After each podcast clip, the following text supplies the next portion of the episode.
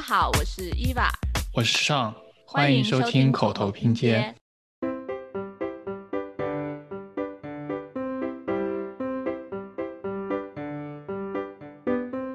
就后来其实发现，其实你图画的再多都是套路，多说成怎么样，其实有的时候我觉得语言的自由度要比图的自由度大。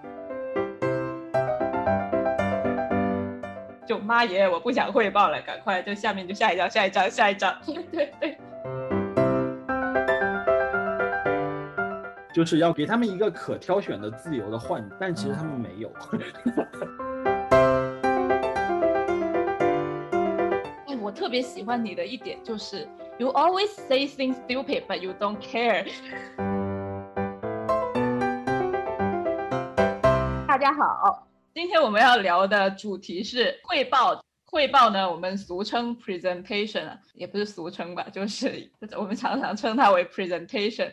然后形式呢，就是往往是嗯大家呃在一个巨大的 gallery 里面，面对着一墙的图或者是一个投影仪，然后孤立无援的被一群老师围在中间，或者一群评委，然后瑟瑟发抖。对于我们刚刚去留学的话，或者刚来到美国的话，在英语不是很流利的情况下，这件事就是还蛮可怕的。所以今天我们也邀请到了嘉宾来跟我们一起聊一下 presentation 这件小事儿。各位嘉宾，你先自我介绍一下吧。大家好，我是叫小刘。我们的小刘也是一位在纽约的某知名事务所工作的设计师。谢谢谢谢。那我们自我介绍完了之后，我们现在就直接进入主题。其实我们在学校的时候，那因为我们是设计师嘛，我们汇报的时候一般就不会说只是一张嘴这样直接讲，我们一般都是有图的嘛。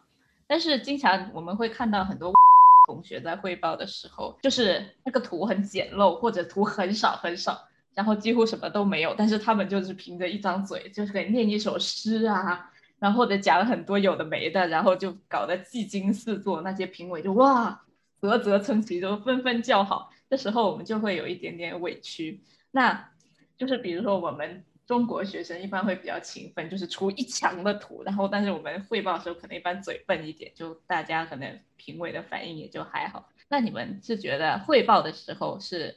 图比较重要呢，还是讲比较重要？我觉得还是说比较重要吧。你们不觉得就是有的时候你画的东西虽然画的很多或者画的很好，但是其实他没有那个精力和时间去真的往里面看。就是你要传达一个东西的话，都不都是靠说嘛？而且说实在的，很多外国人，我们开始觉得他们 present 很好，其实也不一定。有的时候你语言能力跟 presentation 不一定正相关啊。最开始后来就发现，有的人就是外国人也好，中国人也好，思维混乱是一样的思维混乱，这跟语言能力没有关系。当然，我觉得肯定还是需要一定语言能力。对，其实很多人画的图都很一般。就是所谓的叫一般，就是其实一眼看过去，大概知道它是一个什么类类型的图，你就知道它在讲什么。所以有的时候其实看图真的没有那么重要，除非你画出很不一样的图，很不一样就不一定要好，但是要很不一样，他才会真的去看。因为其实你说实话，我们画那些 diagram 或者什么 plan，diagram 也好，你画再天花乱坠，其实一眼就看得出来他在讲什么事情。没有人会去读里面的字，也没有人会去真的仔细看你的图或者怎样，其实就是一个很主观、很快的一个评价。就像他们说的，我们 review 我们申请的时候作品集不就是一分钟一本吗？一分钟一本是因为大多数的图都见过，见过你就知道他在讲什么，所以你一眼扫过去你就看得出来这个项目在讲什么。所以其实还是要靠说。我有这个感受，就是比如说我们这三年的项目，因为很多人不是我们设计 background 的进去，然后第一年的时候你就觉得。哇哦，那些有些同学真的是他什么都不会的，就是 PS 也不太会用的那种，那他就只能靠讲这样子。然后，但是其实这些学软件什么是很快的，比你学语言肯定是快得多的。然后到第三年的时候，他们就已经能够跟你出同一样水平的图了的，同样好看、同样精细度的图，但是他们 present 就比你好的时候，这时候我们的劣势就会慢慢的展现出来。我觉得在讨论的其实是一个。画图的好坏的问题，就是我觉得这画图到一个程度，到一个就是逻辑清楚的程度，它其实就已经够足够表达那个意思。对，它就你就不能再好了。除非你画出很不一样。所以我觉得可能还是就是取决于形式吧。我记得之前在学校里面时候，老师也尝试过好几种形式。首先一种就是 PPT 嘛，这个我觉得就很靠这个 narrative，就是你讲的什么样还蛮重要的，因为这图一下就过去了，然后评委也不会再看你的图，你得让他们记住，还是得靠你的说的。然后另外一种就是之前有过一种动态评图，不知道你们记不记得，就是那种不用说。就把图贴在墙上，然后大家走着看的那种。啊，对，然后你站在旁边，他要是有问题，他在问你，你再回答。这种的话，就需要你的图非常清楚。这种就是需要你在不说的情况下，图能也能够表达一个意思。就是我觉得这是说学校的时候啊。然后我觉得还有就是，如果你遇到这个工作上，然后遇到甲方，然后其实也有两种情况，一种是你你跟这个建筑师跟同样是设计背景的这些人，呃，internal 的这种 present 的时候。我觉得图是非常重要，他们也会非常的在意你图的质量，就是清不清楚啊，因为他们得 pick up 你的设计。但如果你是跟客户呢，客户其实非常在意的就是你有没有满足他们的这些要求，就是怎么样把这个方案有点像卖给别人。所以这个时候说还是可能更重要。小刘，嗯，就讲到那个 Gary 的形式，其实我也有个经验，我和伊娃那个有一个 studio，我们俩是同一个 studio 嘛，我们有我们有次就 Gallery，Gallery 就会发现一个问题就是。有的人的图实在是太就是太 generic，就是其实是见过的图，然后很人家就很容易走开，他甚至都不会去 reading 说你这个图到底在画什么。其实我们当时非常 intensive 的探讨了很多的 idea，但是他不会去 touch on。但是你不觉得就其实 gallery 也有很大的一个缺陷，就是 就是我觉得某种程度上，如果是 studio 的形式，还是竞争，就是越别出心裁的东西，越容易把别的东西给压下去。工作感觉就更 tricky，就是。有的时候吧，我我现在其实也不懂，因为我可能遇到的 scenario 也没有那么多。我我有的时候觉得甲方还是有审美能力的，就他看得出来那个图好或者不好。你光靠说肯定也不行，当然肯定肯定得说。但我有个经历，就是我的 project manager 是韩国人，我觉得他是有口音的，就是重到就是我我也可能用了可能快。小半个月去适应那个口音，但是听懂他的口音之后，就会觉得他的条理是清晰的。其实他是可以足够 convey 这个你这个这个 presentation 的目的啊，或者 idea。其他时候还是靠图来撑，因为就是你图不好，甲方很容易探测得到你的这种就是工作的状态或者态度，或者你用的时间。然后他们可能我觉得有时候甚至感觉到就是那种 sub context，就是他不会明说，但是他就会不会对任何一个 option 满意。其实也侧面证明了，你就算说的再好，他不一定买你的账。我自己的感觉就是有这样的 scenario。我们现在讨论完，我是觉得就是在就是大家图都一般般的情况下讲是蛮重要的。就无论是对老师或者对甲方，就如果你出的图是一般的水平，比如说就是大家都画过的 axon section，就是剖面啊轴测这样子，大家都会就会可能会你你必须讲一个出彩的点，让来给你这个图加分。但是有时候。比如说你说的那种 gallery review，就是如果你有一张特别出彩的图，就比方说你七零二的时候，我有印象有一张你画的很高很高的树的，就是一般大家的一张 view 就是横向的或者是比较正方形的树那种那样，然后你就是把那个画了一张特别竖向特别长的图，然后表达了那个树干那个森林的那种树的高的程度，就是那张图就是很抢眼。就是我也有这种经验，就是有时候你画了太抢眼的图之后，老师会不听你在说什么，就是他们全部盯着你那张图看，在那里看看看，但是我自己在那里，然后根本没有人在听我在说什么。因为讲到七零二，因为其实我自己的七百就是最后的两个 studio，就是我从就我从欧洲回来之后的两个 studio，嗯，两次其实都做的挺不一样的，就是至少跟因为当时也是自己在试。就是想试说，我不想再做六零一六零二，就是第一年的 studio 做过的东西，就想说做一点不一样的。然后七零二其实是有两个很迷的例，就是是一个很好的例子，就是就是我觉得第一个是我的期末，就是说你说的我期末那个图感觉好像很抢眼，我也是，当时那个清洁工，因为我是提前一天挂了，然后还你知道还放了那个 projector，就两三个 projector 吧，好像是。然后在那放着，然后搞得特严肃。然后那个清洁工来之后还说，还跟我说：“哇，天呐，你这图太好看了。”然后早上我信心特别好，我跟你讲，今天早上信心老高了。就是一个清洁工跟我说我的图特别好，阿姨。然后心，哎呦妈，那天我跟你讲早上都不紧张。但是你知道，真的在 present 的时候，就那次一个是我自己嗯没有 present 的很好，另外一个是我当时那个 story 本身嗯非常的复杂，就是有好几层套套在一起，而且又是全靠说的那种，没有反映在图上，真的就是靠说，然后来讲这件事情的时候，那一次其实相对来说是我自己觉得比较失败的一次 presentation，就除了除了第一年。第一年的第一个 studio，那个时候是没有这种 final review 的经验的时候，我觉得那是我最差的一次，就是大的那种 presentation。但是七零二的中期就很神，我可能七零二有一段时间就就有点懒，就不想画图，然后就一直在巴拉 吧唧吧唧，就是你知道不画图光靠说，活了半个学期之后呢，呃 m i review 的时候就没什么图，说实话，就是跟宾大平时那种图量比起来，大概是 的来。哎，这样这么一说也有点 discriminate。我们又要黑红了，我们又要黑红了，没事儿。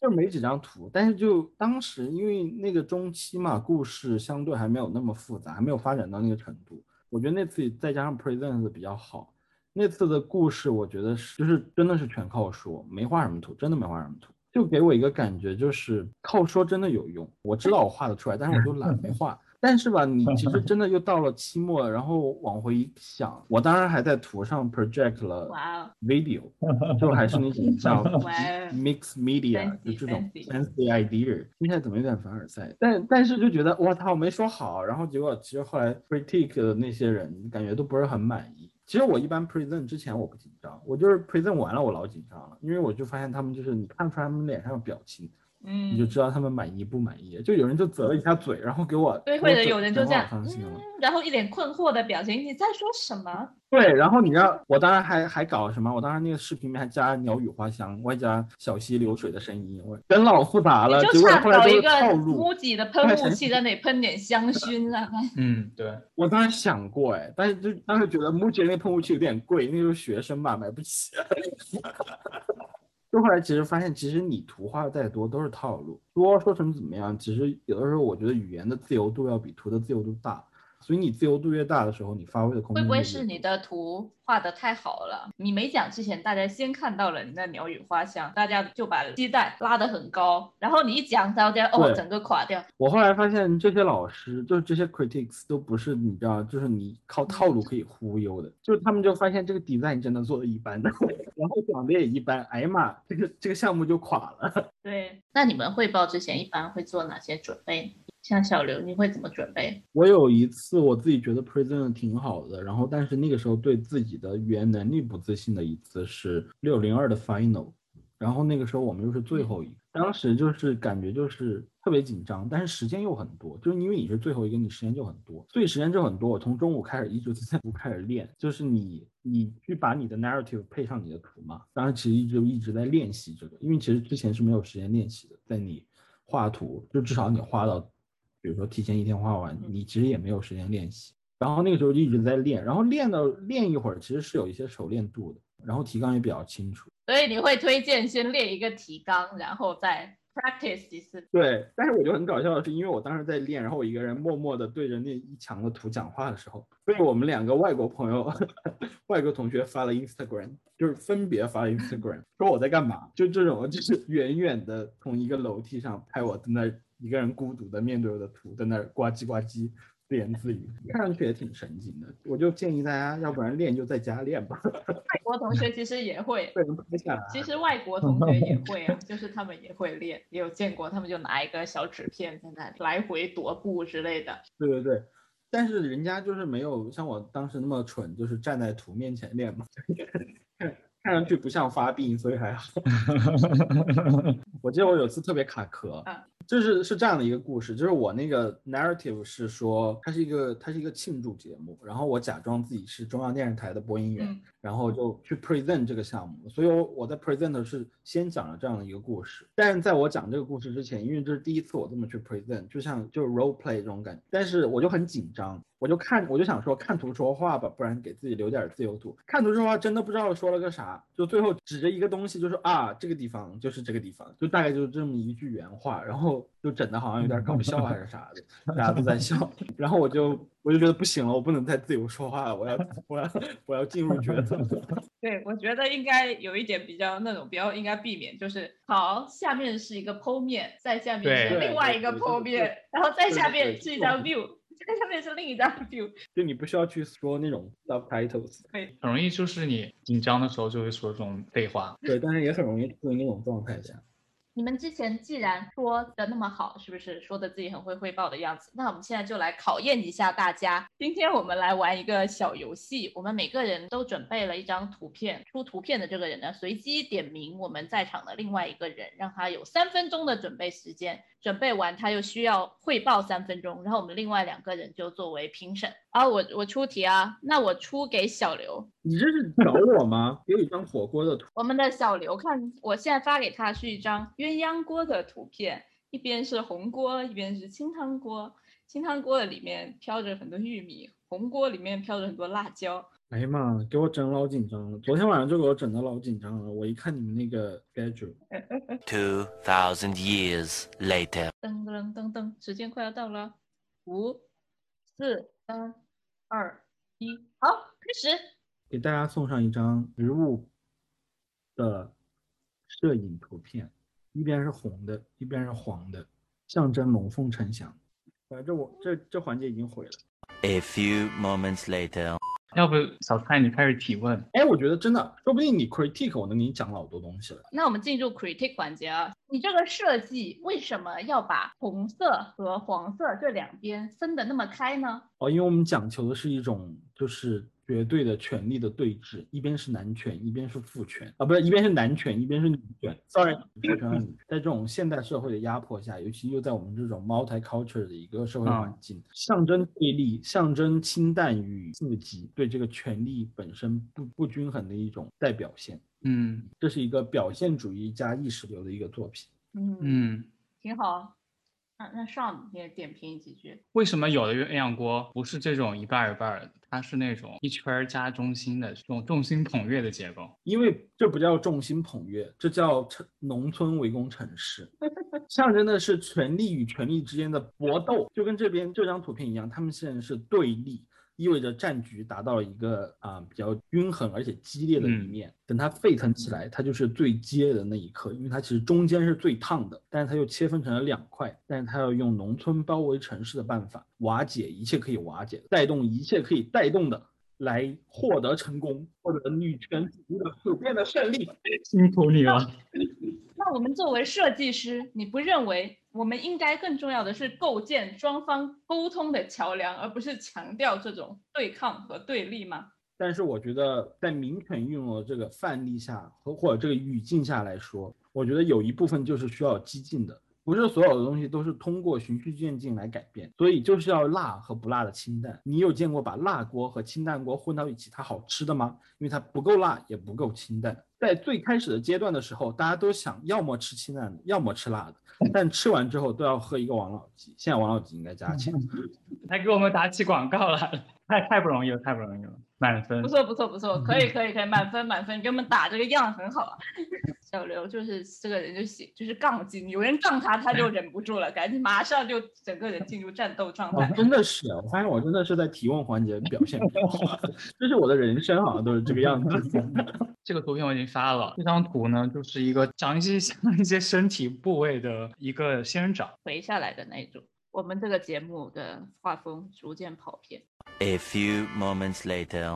好，你准备好了吗？好，开始你的表演。我们现在看到这个方案呢，我们可以把它想这些仙人掌想象成为一个城市。以往我们的城市结构呢，通常都是像后面那些仙人掌是一个比较密集，然后低矮的房屋的状态，街道会比较窄，人与人之间的距离都是非常的近的。但是现在我们这个中央这个三个。它的仙人掌，它们都长得非常的非常的高，然后非常的直，象征着像一种有一种嗯生殖崇拜的感觉，也其实反映了我们现代城市中很多新的城市发展模式的一个状态，就是我们现在都有一个很很多 super block 不适合人的行走，都要靠车才能通行，然后非常不 pedestrian friendly，然后这种非常高的建建筑呢，这种摩天大楼常常出现在纽约啊，或者中国的很多大城市，其实象征一种人与人之间距离的逐渐拉远，一种冷漠。然后这种你看还带刺，是不是？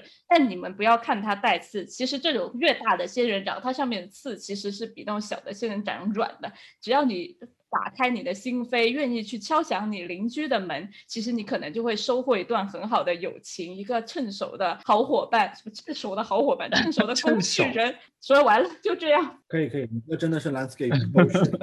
所以你其实是没有在卖这个方案是吗？你是不喜欢自己的这个方案是吗？呃，This is a good question. I admire it. I don't think about it. 其实我们很难说，就是是到底是过去那种城市的模式发展模式好，还是现代这种发展模式好。它都是代表了我们人到现在这个科技水平，到现在这个人口密度、人口数量所不得不造成的一种必然的结果。你说我们现在这么多，中国十四亿人口，美国也这么多人，我你说我们要回到以前那种农村的状态，或者那种陶渊明那种状态是不可能的，不然我们剩下的人要怎么办？所以我们只能在现有的发展模式中尝试去找回以前的发展中的一些优势，一些可以回收利。用或者借鉴的地方，把它放到我们的现在的设计中来。比如说，我们可以看到现在这条新的仙人，它就不是一条直直的立起来的状态，不是一个很强硬的状态，而是一种柔软的姿态，温柔的介入到地面上。然后去形成一个通道，大家甚至可以顺着他的身体这样爬上去，而不是说一个高层就是在上面高高在上，下面就是低人一等的感觉，是不是？你说我说的有没有道理？可以，可以，可以，可以。Two thousand years later，好难哦，好难，好难。怎么样？我表现的还可以吗？啊，对吧？因为你拿一张没有设计相关的图还是挺难讲。其实你拿别人的设计的图，说不定，说不定真的能吹出点东西来。好了，我们刚刚进行了一个刺激的小游戏之后，我们相信大家都对这个汇报多么可怕有了一个初步的认识。那我们我们现在就来聊聊我们学生生涯中或者设计师生涯中汇报中最害怕遇到的一些事情。叫第一个事情，汇报着汇报着，大脑一片空白，卡壳了。你们有遇到过这样的状况吗？太多了，感觉人生都是在卡壳的状态。卡壳的时候怎么办呢？就只能继续讲啊，就是瞎讲，就变成了看图说话，说这有一个苹果，那有个梨，然后他们俩加在一起是个菠萝，就只能这么讲。是苹果和梨为什么会加成菠萝？非常平淡的说出这种没有涵养的话，就乱讲，然后努力回想，然后把那个思维接上去，对吧？那一般是什么时候会遇到这种卡壳的情况呢？我有一次是 presentation 的时候，下面有个 critic 长得非常帅。然后就不小心就被 distracted，不太记得了，但是 但反正 就是被 distracted。可以可以，你把你也拿？我嗯，我好像比较少卡壳，因为我卡壳会发生很严重的后果，因为我卡壳我不会停下来。有些人卡壳他就站在那里什么都不说，那就还好。我一卡壳我开始大脑会自动填充，就是你知道 indie 在那种 placeholder 的 text 吗？就是我卡壳的时候就会发生那种事情。就我最近一次汇报的时候，就是跟一个中国的甲方汇报。还是工作中，然后我点到一张 view 的时候，突然不知道要说什么，因为那张是有关于灯光设计的，然后我就说加了这些灯光设计、景观的灯光设计呢，这样晚上的时候就不会很黑很可怕。我觉得我这种比较可怕，就是我自己会大脑开始 placeholder，然后。我当时说完那句，我又看到建筑方在那边笑，就 在那里笑抽了的表情，然后我大姐觉得很尴尬，我就哦赶快结束这件事情。而且遇到这种事情会很影响后面的心情，你就就妈耶，我不想汇报了，赶快就下面就下一张，下一张，下一张。我有个经验，就是在工作的时候，如果卡壳想不起来要说什么，我就说大概总结一下这张图画了什么，然后说啊，我们可以就是 jump through this。然后 跳到下一张，对，假装就是是自己设计好的，就是自己没有很想讲这个图。假装这张图不重要，其实可能它老重要了，但是就是想不起来要讲什么。好，那我们下一个问题。第二个可怕的事情就是 language barrier。为什么这个问题要讲英文？A language barrier，语言壁垒。就是我们刚来美国的时候嘛，就可能英语没有很好，就可能口语没有很好，听力也没有很好，有时候就会发生一些你听不懂 critic 在说什么，甚至 critic 听不懂你在说什么的情况。你们有这种经历吗？我有，我有一次老惨了，就是六零一第一次 final review，奥林老爷爷问了我一个问题，但是我没听懂，但是我又不想说我没听懂，你知道吧？我就假装回答了一下，然后他就转头跟一个人说，他说 That's not my question，然后两个人摇了摇头，我当时就感觉我那一刻真的是要哭出来，眼泪。这个真的有太点惨了，我真的是但这很正常吧？因为刚来的时候英语没有很好，而且对刚来会很有一些设计师很喜欢用一些高端 GRE 词汇，就很难听懂，甚至一些法语。你知道，设计师对，就是我们国内的设计师装逼的时候喜欢说英语，美国设计师装逼的时候喜欢喜欢说法语，所以你就根本就不关你英语好不好的事情，你就是不知道他在说什么。我之前那个故事在崩溃的时候都有跟大家讲过了，给各位新的听众没有听过我们崩溃的这一期的听众认识一个新词汇，叫做 intercourse，它有交流的意思，但是它通常的语境下是男女之间交配，对对。然后当时这个伊娃呢，第一年去美国，想要为国争光，让大家觉得我英语还不错。所以就是在设计一个公共交流空间的时候呢，想要选用一个高级一点词汇，不要说什么 communication 啊，这个都太普通了，是不是？所以我就打开了有道词典，然后查交流，然后查一个比较酷的，然后就哎 intercourse 这个 sounds good，就 inter 嘛，有一种就是交互的感觉。你看 interactive 啊。什么之类的，所以我就觉得这个词不错，然后我还把它大大的写到了 PPT 上，这一块是 public intercourse space。然后当时我 present 的时候就觉得，哎，老师们的表情怎么有点怪怪的，还在那里意味深长的对着我笑，那就是意味深长对着我笑。然后后来还在一个比较呃熟的一个美国同学，他是一个 A B C，然后他是一个华人，他比较 人比较好的给我指出了这个问题之后，我才发现哦，原来 public intercourse space 如果在他们理解来说，就是公共的啪啪啪空间。对，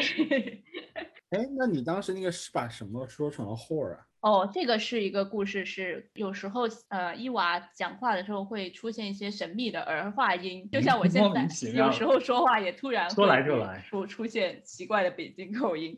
但是我在 present 的时候，我们那边有一个交通 大厅，英文叫做 transportation hall，然后当时那个北京口音也是突然就激发了这个技能，然后就变成了 transportation whore。现在都知道 whore 是什么意思，这个我就不多 做解释了。那时候好像还是一次中期评评图，然后下面的评委也是突然就开始 egoing，就是咯咯捂嘴笑。对，伊娃还遇到蛮多这种语言壁垒的事情的，但是有两个啦，哎呀，我天！觉得还好，因为 我有一个美国同学跟我说，哎，我特别喜欢你的一点就是 you always say things stupid but you don't care。对，他的意思就是他们说我经常说一些很蠢的事情，但是我不是很 care。其实我不是不 care 了，我还是 care 的，我只是脸皮比较薄，说是薄还是厚呢？比较好面子，我就假装不 care，就这有什么嘛？就是人嘛，谁谁能不犯错呢？嘻嘻，然后其实心中在狂奔，这样子回家默默哭泣，也没有啦，就是跟大家说，跟大家分享我的快乐。挺伟大，你很伟大。挺伟大的。行，我们下一个问题，比如说，那我们都一般有一圈评委坐在下面嘛，然后他们都是要给你评价的，评价总是有好有坏。他们有时候给你一个特别尖锐的评价，或者特别直接的一个 criticize，你一般怎么办？最开始的时候会闷着，假装微笑，就那个职业假笑的表情。但有的时候也是看情况啊，就是他觉得对的，我不一定觉得对，所以就会反抗。就后来会有这样的情况。但是你知道，其实做设计或者甚至到画图，很少有这种东西说是你一定做错了，就是没有这种一定的情况，对吧？我其实后来的经验都是反抗。其实你一反抗，他们就软下去了。因为我不知道你们有没有这种感觉，就是评委是这样的，有一个人说这个东西不好。然后那个风向是很容易被带跑，然后所有人就会马上转过去说这个东西不好，然后他们就开开始特别细致的剖析说你这个东西为什么不好，好在哪里，然后怎样怎样，然后你会发现其实我没有觉得不好，但是就是你们一直说，然后我感觉很不好，但是其实你反抗，他们一下软下来之后，他就不会对那个问题有那么多追溯。我觉我自己是这么感觉，我觉得有的时候人需要刚一点，就刚一点是比较适合解决很多的问题。那反抗你会怎么反抗呢？表演一个反抗。反抗我一般就说 I don't think so，然后就给出我自己的理由。如果你们的听众面向是这种，就是大家是才出来留学或者还没有出来留学要出来留学的同学们呢，就不如大家有点 backbone，就是你英语不一定好，但是你说 no 的时候，老师就会 intrigue，他会很想要知道你为什么要说 no。我觉得就是老师比较喜欢有主见的人，而不喜欢就是那唯唯诺诺的说啊 yes yes good good good sorry sorry sorry sorry。那上呢？上你有有遇到过尖锐的评价？我遇到过一次就是六人一，但是也不算是尖锐吧。我我遇到的问题是在于，就是他们把那个重点讨论到说，呃，我是我的这个设想是不是可以实施的这件事情上，就没有在讨论我的设计，就整个非常没有建设性。本来这个拼图就是一个你可以听取一些不同意见的地方吧，就是看看你把它当成什么。如果你只是想要把它当成一个你表达意见的，也可以，因为毕竟你是为自己做，然后这个图也是放到你自己的作品集里面。但你也可以把它当成就是就是听一下大家是什么看法，一个交流的。是，我觉 public 得我觉得有的时候可能真的不要太 care final review 到底进行的怎么。第一个已经 final 了，你又不会对这个项目再讲，何必在意呢？就当你知道放假之前的一次结束。第二个是，确实有的时候就是会有那种情况，就是他们会探讨一些你这个场地应该做什么，而不是我做的什么好，这样一下就很没错没错，嗯，当时就是我当时六零一就是最惨的那次，也是他们一直在说我这个项目应该做什么，应该做什么，应该做什么。但是就有人就带回来嗯说，你们不要再去讨论这个地方应该做什么，应该看人家就是做了什么，然后你们去评价这件事情就行。然后我觉得其实那个时候就嗯意识到，就是说、老师的评价是很主观的一件事情。而且有时候有一些评委还会对你的图或者你讲的东西有他自己的解读。哦，对，就是这个很神奇，我觉得。对，有时候你我讲了这个，但他理解的是另外一个意思，然后他突然就讲了一遍，然后其他老师全部跟着突然间嗨起来了，然后就说对对对，我们就应该这样做，这样子。如果这是在学校嘛，那那如果在公司的话呢，在公司如果遇到说甲方他很尖锐说啊你这个做的不是我想要的东西，这个 quality 还达不到我的 expectation，那这个这种情况怎么办？我自己的感觉是这样的，就甲方不会直截了当的说，就你这个东西不行，可能背后会说，因为我们背后都说，背后都是相互说坏话的，所以就是你知道你说，可能人家也说，但是嗯至少表面上，我觉得我们组遇到的大部分的甲方嗯还没有那么就是直截了当，因为我有听过一个故事，就是可能有个人从一个公司跳到另外一个公司，然后他跳过去的那个公司是个小公司，然后他就意识到这个公司的甲方非常的 aggressive，非常的 rude，并不考虑你自己的所谓的情感的这种 burden，他就会比较直接的宣泄他的很多不满，甚至有时候其实可能都跟这个项目没关系。我觉得遇到那种尖锐的地方，哎，咱们就当一个服务业者的态度，对不对。我有听到一个，就是一个前辈说，就是一个蛮有蛮做的蛮大的一个前辈说，就是其实越小的项目或者越少钱的项目，那个甲方会说话越 picky，说的越尖锐，或者对你批评的越狠。越大的项目，他们反而会对你更加客客气气，更加好一点。他们甲方给你的那个钱，就相当于他对你的定位嘛。他觉得你值五十万，那他肯定是给你一个五十万的，就是觉得你的专业是值五十万的，所以他会对你比较好，然后比较尊敬你。然后如果他只给你五千，那他就觉得那你就是值你的五千，他自然可以给你指指点点这样子，所以更加会对你态度可能一些评论方面会更加 harsh 一点。对，然后我前几天还有看到我们一个学长，就是倪阳，就华工设计院的院长，他那招还挺强的，他说会以退为进。他跟甲方说一个方案，比如说 present A、B、C 三个方案，然后甲方说啊，你这个做的不行，A、B、C 全都不行，垃圾，全部给我拿去重做三个出来。然后，但是他可能个人觉得 A A 是很 A、B、C 是已经还不错，或特别是 A 是挺好的，他就会当场说，呃，好好好，我回我们回去改。然后，但是他就觉得，呃，设计师，我们学了那么多年建筑，我们不是为了来给你言听计从的，我们也是要有我们一定的设计坚持和原则在里面。所以他就会回去做一个 D 和 E 两个新的方案，然后下次就给他 present A、D、E 三个方案，然后说这三个都是我们按照你的意思已经重新改过的。然后最后那个甲方就选了 A 方案，所以还是原来的方案。他说这时候甲方如果讨厌一个你喜欢的方案，千万不要跟他争辩，争辩完他就会记得那个方案长什么样，或者记得那个方案的细节，你下次就不能再去骗他了。聪明，对，所以嗯，这个很有意思，这个学到了。我自己的理论叫麦当劳中桶理论，它这理论是什么呢？就是麦当劳小桶可能是两块六，麦当劳中桶可能是两块八，但麦当劳大桶它可能是两块九。这些人就会觉得加两毛钱跳到中桶划划不来，但是可以加三毛钱变成大桶，就感觉就直接选大桶。所以就是做方案的时候也就会这样，就是做一个好的，或者做两个好，做一个特别差，然后把那个差的塞在前面或者塞在中间，然后他就会去奖励两个好的的方案，他就不再管你第三个差的的方案了，就是要给他们一个可挑选的自由的幻觉，但其实他们没有。这个是有一个呃理论的，叫做锚点效应，就是你有两个东西，嗯比如说这个东西，这个旅游套餐，呃二九九。然后你单独卖可能卖不出去，然后你要给他两个旅游套餐，一个可能二九八，然后和二九九这个差很多，然后大家肯定就全部会去买那个二九九。我在学校也搞过这样，就是给老师在说我的方案的时候，其实有个方案可能没做，或者有张图没画，但我就会说啊，这张图是怎样怎样，我就会把它描述的很烂，然后描述出我的犹豫，描述出我的不决，然后老师就说啊，我觉得你那个还是别画了，画这个吧。其 实其实我压根儿就没有打算要画那张图，哦但这张图要画起来更轻松。但是如果你只给他看了这张图，他就会告诉你说这个要怎么改，这个要怎么改，这个要怎么改。对你说了，说不定你就不用改了。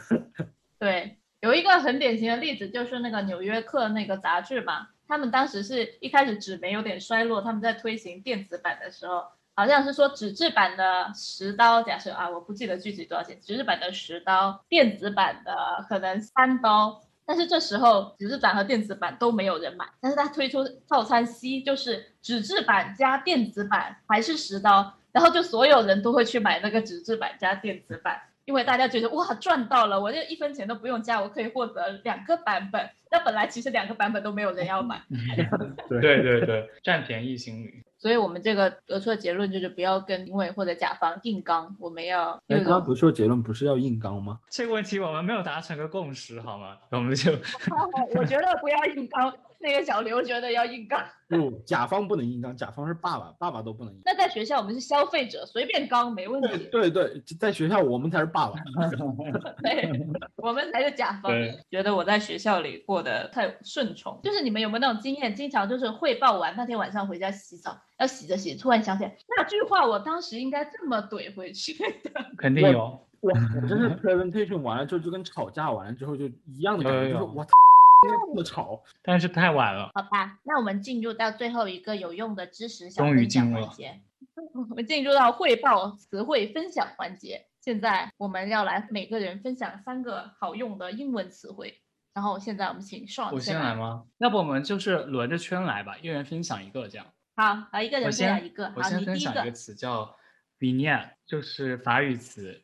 这个词呢是我上研究生才听过的词，就是我之前也不知道是啥意思。然后这个词呢，就是说它是用来形容设计的一个小局部的意思。我也不知道为什么，就是是美国的这个设计界很爱用这个词，你们有这个体会吗？这个嗯，这个我有个小知识点可以补你说充。我当时在丹麦上班的时嗯候，我说 vignette，经常说 vignette，、嗯他们不懂甚至有法国人也不能 get 这个意思，哦就为什么要在这个环境内去用这个词？我觉得这是一个哦非常 American 的这种这个 industry 会有的一个啊就是自我的发明吧。因为我当时有西班牙人，有意大利人，有丹麦人，有法国人，我在一个国际，大家都不太懂，就是为什么要用哦这样 vignettes 在说，我说 I design a lot of vignettes, whatever bullshitting，然后他们就说 What does it mean？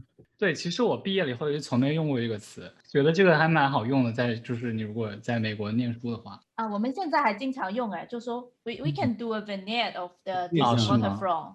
对，因为 waterfront 一般很长嘛，就是水岸设计半嗯几公里，然后我们就会设计一个小局部作为一个示范。对对这样对，vignette 就某种程度上有点 equal 一个 zooming plan 或者对差不多这种一。个一个看示范段吧，这样。对对对，嗯，我觉得你们这三个不够，应该搞个搞个 glossary，整个什么两百个这种。那你们还有什么法语词可以分享？还是你们后面准备的有呃 porte cochere 什么？